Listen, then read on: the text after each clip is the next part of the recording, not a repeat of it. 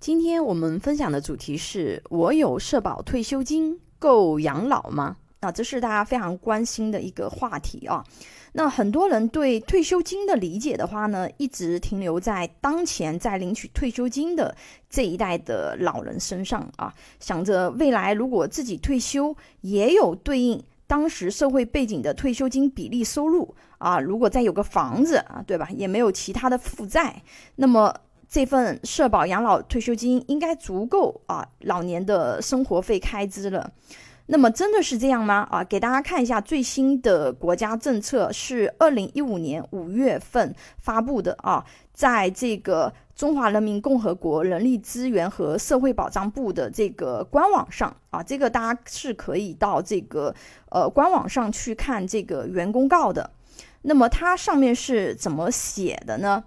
啊？那么具体的内容比较多啊，我这个有分享在文稿里面。那我就说一个那个比较简单的啊，比如说啊，这个按照新公告的话呢，如果六十岁退休啊，个人养老金部分领取的时间是一百三十九个月啊，也就是说啊，个人养老金部分的话呢，它能领取的时间的话呢，啊，只有十一点六年的时间。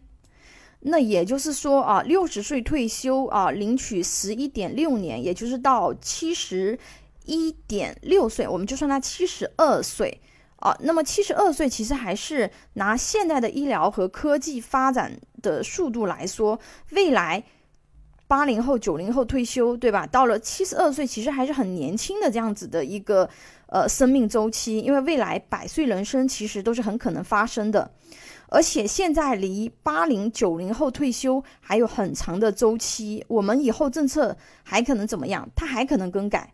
那么社保退休金它最终能拿到多少钱？它其实是一个不确定的事件啊，而且大概率社保退休金对生活费用的比例只会继续降低啊，不太可能升高。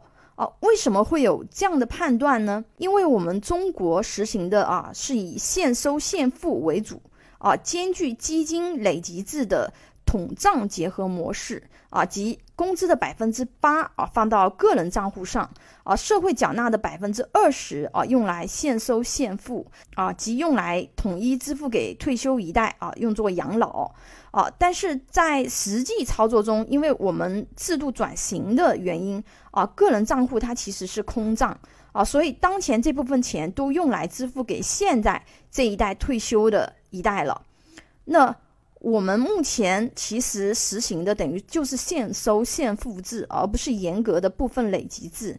简单通俗。可以理解为怎么样呢？就是目前领取退休金的人的钱，大部分是我们现在正在缴纳社保的人的钱啊。国家统计局数据显示，就二零一八年末啊，人口总抚养比是百分之四十二点四啊，创下两千年以来的最高纪录。如果单看老年抚养比，那么则达到百分之十七。啊，这一数据背后是这个老年人口在快速增长，相当于什么概念呢？啊，相当于就是现在是五点八个青壮年养一个老人，那么未来八零后、九零后啊，这个我们退休的时候，几个人能养我们呢？啊，这是一个值得深思的一个问题啊！啊，大家可以看这个我分享的这个文稿啊，里面也有。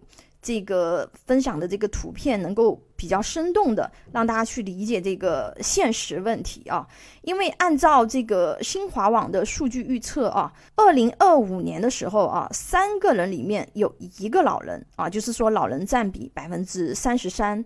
那如果把小孩的比例估计少一点点啊，那么老人加小孩加起来占比是百分之五十。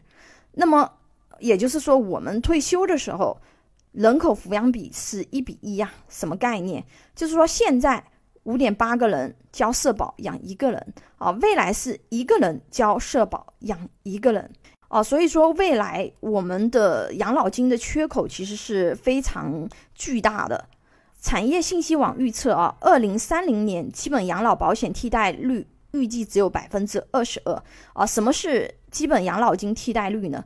啊，就是说退休人员的平均养老金啊，就退休金和同年在岗的职员的平均工资的比值，也可以啊粗略的理解为就是未来生活费所占的比例。